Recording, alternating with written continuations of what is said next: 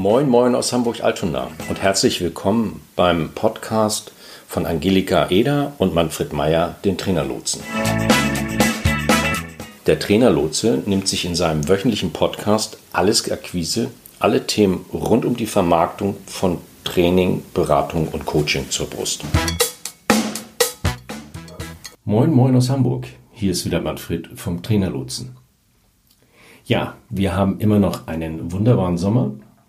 Ähm, und äh, aus diesem Grunde habe ich es mir wieder ein wenig leichter gemacht und habe für heute einen Blogartikel von meiner Partnerin Angelika ausgewählt, den es heute hier in diesem Podcast gibt. Er trägt die Überschrift Diplomatie im Angebot, Sparring, Signale verstehen. War das Telefonat wirklich so gut, wie es sich anfühlt? Mit diesen Gesprächsstrategien findest du es heraus. Deine Unterlagen liegen seit einer Woche bei deinem neuen potenziellen Kunden. Deine Vorgespräche waren gut und dein Gesprächspartner hatte durchblicken lassen, dass er mit einem glatten Durchläufer rechnet. Der guten Form halber wolle aber nur noch schnell das Okay des Entscheiders einholen. Und dann passiert nichts. Mitnichten läuft der Auftrag so glatt durch, wie du es dir erhofft und erwartet hattest. Eine Entscheidung forcieren geht leider nicht. Wie viel echte Kaufbereitschaft in einer Aussage liegt, ist oft gar nicht so leicht herauszufinden. Gehen wir die typischen Signale einmal durch. Ja, danke. Wir haben alles. Alle erforderlichen Informationen zur Entscheidung sind zusammen. Jetzt brauchen wir nur noch die Zustimmung von XY, der Abteilung Z oder was auch immer. Dann läuft das Projekt. Hm, schon ganz gut. Deinem Gegenüber geht es allerdings kaum besser als dir. Er ist auf das Go eines anderen angewiesen, meist eines ranghöheren Entscheiders. Welche Chancen hast du, die Entscheidung zu forcieren? In der Praxis fast leider keine. Gerade in größeren Unternehmen müssen die Beteiligten ihre Prozesse einhalten, sowohl faktische wie ein definierter Einkaufsprozess, als auch zwischenmenschliche wie der berühmte Dienstweg, auf dem niemand einfach übergangen werden darf. So deutest du die Signale.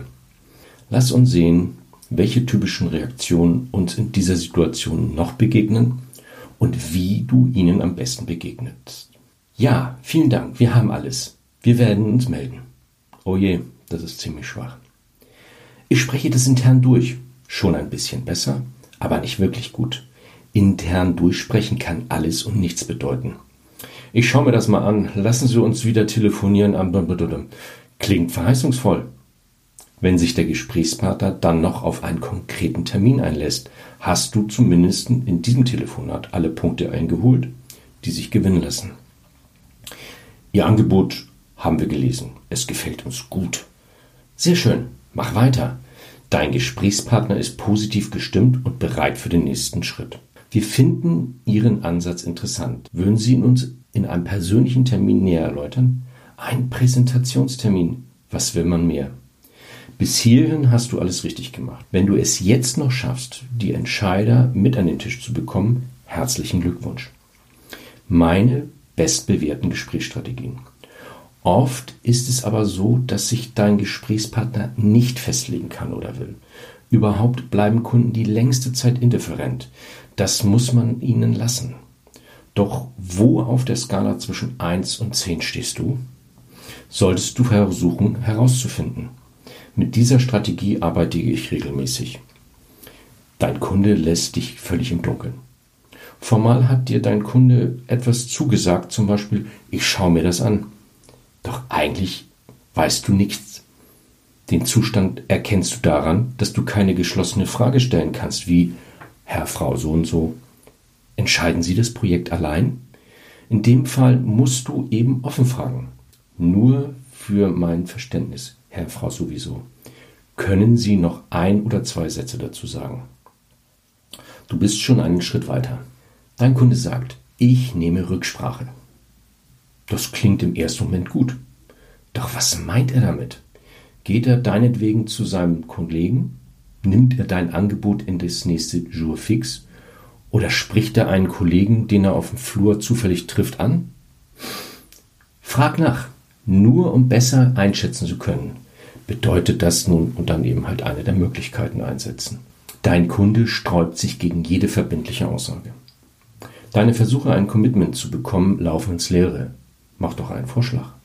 Ich sehe schon, ich beiße heute auf Granit. In Ordnung. Ich will Sie ja nicht unter Druck setzen. Was halten Sie davon, wenn? Punkt, Punkt, Punkt.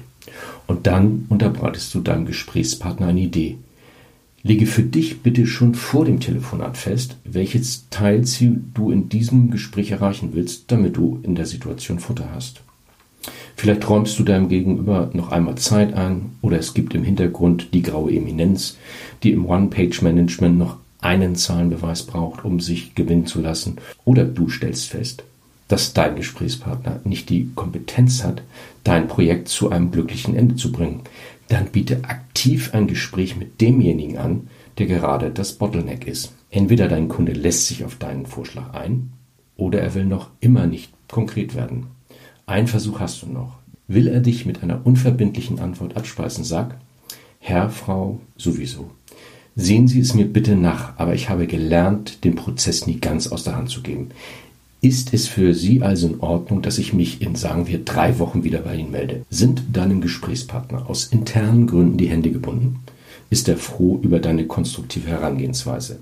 Hält er jedoch aus taktischen Gründen Informationen zurück, hörst du an dieser Stelle oft eine relativierende Aussage wie drei Wochen sind viel zu früh, melden sich besser erst im nächsten Quartal wieder. Die Botschaft zwischen den Zeilen lautet leider sieht eher schlecht für dein Angebot aus. Immerhin weißt du aber jetzt, wie es darum bestellt ist. Dein Ziel Verbindlichkeit. Ach ja, und noch ein positiver Aspekt zum Abschluss. Das Beste, was dir passieren kann, ist ein Entscheider, der von sich aus bei dir anruft und auf dein Angebot zu sprechen kommt einerlei, was seine inhaltliche Botschaft ist. Er ist hoch interessiert und es ist ihm ein Bedürfnis, in eurer gemeinsamen Angelegenheit möglichst schnell weiterzukommen. Hier zählt deine Kooperationsbereitschaft. Was er von dir braucht, gebe es ihm.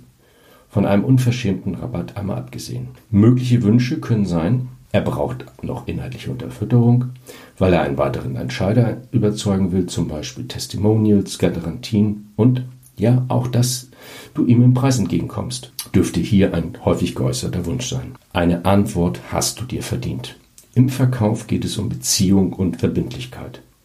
Du kannst niemanden zu einer Entscheidung zwingen, aber du solltest das Gespräch mit einem sicheren Gefühl dafür beenden, wo du stehst. Immerhin hast du dich gut vorbereitet, Gutes geleistet und dir damit eine Antwort verdient. Freunde, das war's für diese Woche.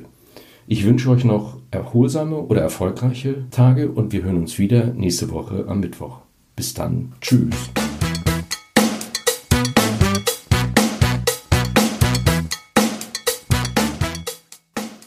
Das war's für heute. Wir sind am Ende dieser Folge angelangt. Vielen Dank fürs Zuhören. Weitere Informationen findet ihr in den Show Notes zur Sendung auf trainerlotse.de-podcast. Solltet ihr noch Fragen haben oder uns einfach kontaktieren wollen, dann schreibt uns eine Mail an ahoy.trainerlotse.de.